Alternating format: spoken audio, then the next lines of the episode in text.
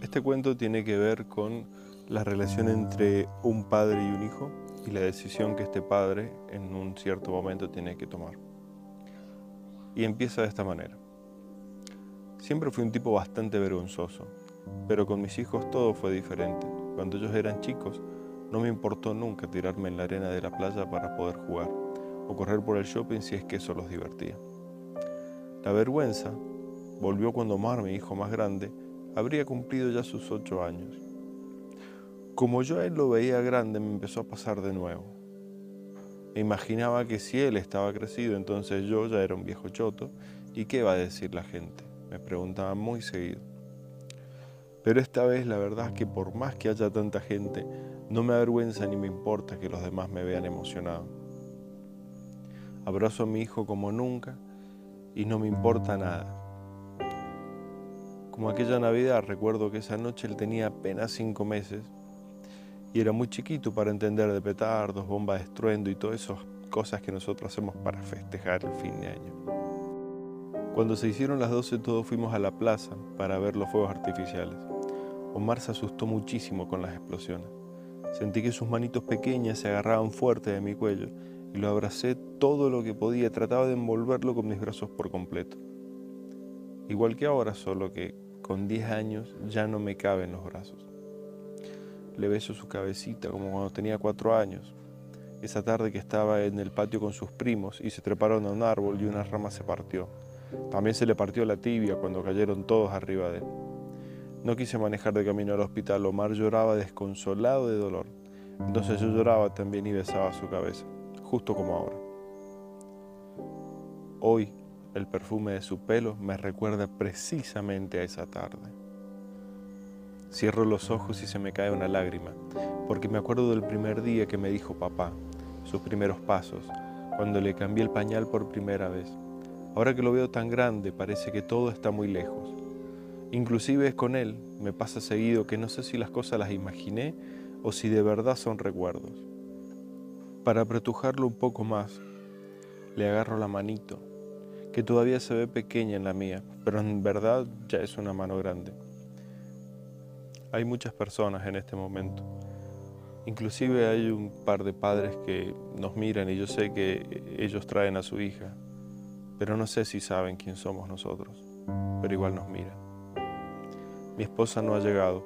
Calculo que después se va a enojar porque Omar no la esperó. Pero así son los niños. A veces hacen las cosas sin esperar a nadie. Como cuando eran chicos, él y su hermano menor se bajaron en el supermercado. No sabemos en qué momento se fueron, pero cuando nos quisimos acordar no estaban más. Hablamos de inmediato con un guardia. Cerraron los estacionamientos, las salidas peatonales. Mi esposa me gritaba en el oído todo el tiempo que era mi culpa y yo solo corría entre las góndolas para encontrarlos. 15 minutos pasamos buscándolos, hasta que alguien salió del baño gritando, los encontré, los encontré. Dice el más grande que el chiquito se hacía caca, que por eso no pudieron esperar y se fueron rápido. Nosotros teníamos tanto susto que ni los retamos, no les dijimos nada, lo único que atinamos fue abrazarlos. Por ahí, lo que sí se me está dando un poco de vergüenza es que el abrazo dure tanto. Me da la impresión de que la gente que está esperando se empieza a impacientar. Igual si se incomodan porque un papá abraza mucho a un hijo en este momento es porque no tienen, no tienen hijos, no saben nada, no, pueden entenderlo, por eso se incomodan. Yo me acuerdo muy bien que el primer día del jardín nadie quería soltar a los hijos. Lloraban más las madres que los niños. Ese día también lo abrazo un montón, no tanto como ahora, pero ahí también tenía la sensación de que ya no iba a ser más mi hijo chiquito. Y la verdad que no me equivocaba, desde que empezó a tener amiguitos en el jardín, yo dejé de ser su mejor amigo. Y sí, eso me dolió un montón. Pensé que íbamos a ser siempre así de unidos, pero bueno, creo que es la ley de la vida. Por eso, como ya sé que debería haberlo abrazado más esa mañana, que de verdad era el último gran abrazo de ese niño chiquito, ahora que el abrazo dure todo lo que pueda durar, porque después de esto no va a ser más mi niñito grande. Tantas cosas me pasan por la mente, tan rápido pasan los minutos, tanto frío estoy sintiendo. Igual que se ponga frío no es nada, hay cosas peores. Lo único que me da tranquilidad es saber que esta vez voy a estar con él todo el rato que pueda, todo lo que haga falta. Inclusive creo que lo mejor que puedo hacer en este momento es lo que estoy haciendo. Estar con él y tomar las decisiones correctas. Mucha gente me lo dijo, es lo mejor que puedes hacer como papá. Pero me da miedo no preguntarle a mi señora, tiene el carácter un poco fuerte.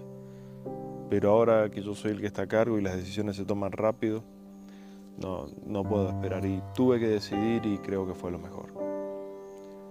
Me arrepiento de no haber estado en otros grandes momentos de su vida ahora que lo pienso. Antes andaba siempre apurado, el trabajo, el trabajo y el trabajo. Pero ahora me voy a tomar mi tiempo, como me lo tendría que haber tomado cuando lo cambiamos de escuela. Seguro estos papás que están acá enfrente también llorando y que me miran medio raro, si se hubieran tomado el tiempo de ir a todos los actos de la escuela que yo no fui. Le beso la cabeza y me alejo un poquito para ver cómo está. Sigue con un gesto apacible. No le duele nada, parece. Como hay mucha gente, creo que sí me empiezo a sentir presionado. Pero que se cague, lo abrazo fuerte y agarro su manito y la estrujo con toda la fuerza que puedo. El médico me toca el hombro. Lo hace con un sigilo terrible. Me asusté un poco y cuando lo miré me dice que ya es hora. Levanté la cabeza y miré a esos padres que tienen los ojos llenos de esperanza. Seguro es una buena decisión. Ellos sí tienen pinta de ser buenos padres. Seguro ellos sí hacían tiempo para su hija.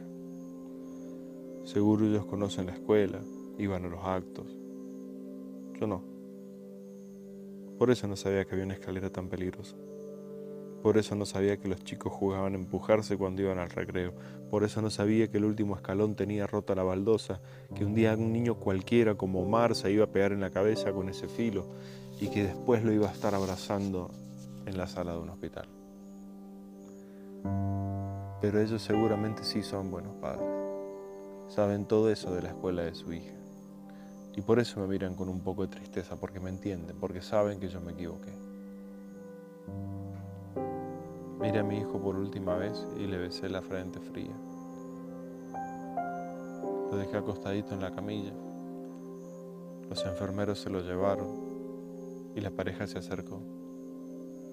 Me dijeron que yo era muy valiente, que gracias a mi decisión su hija tendría un corazón nuevo y que me lo agradecerían para siempre. La decisión correcta. Muchas gracias.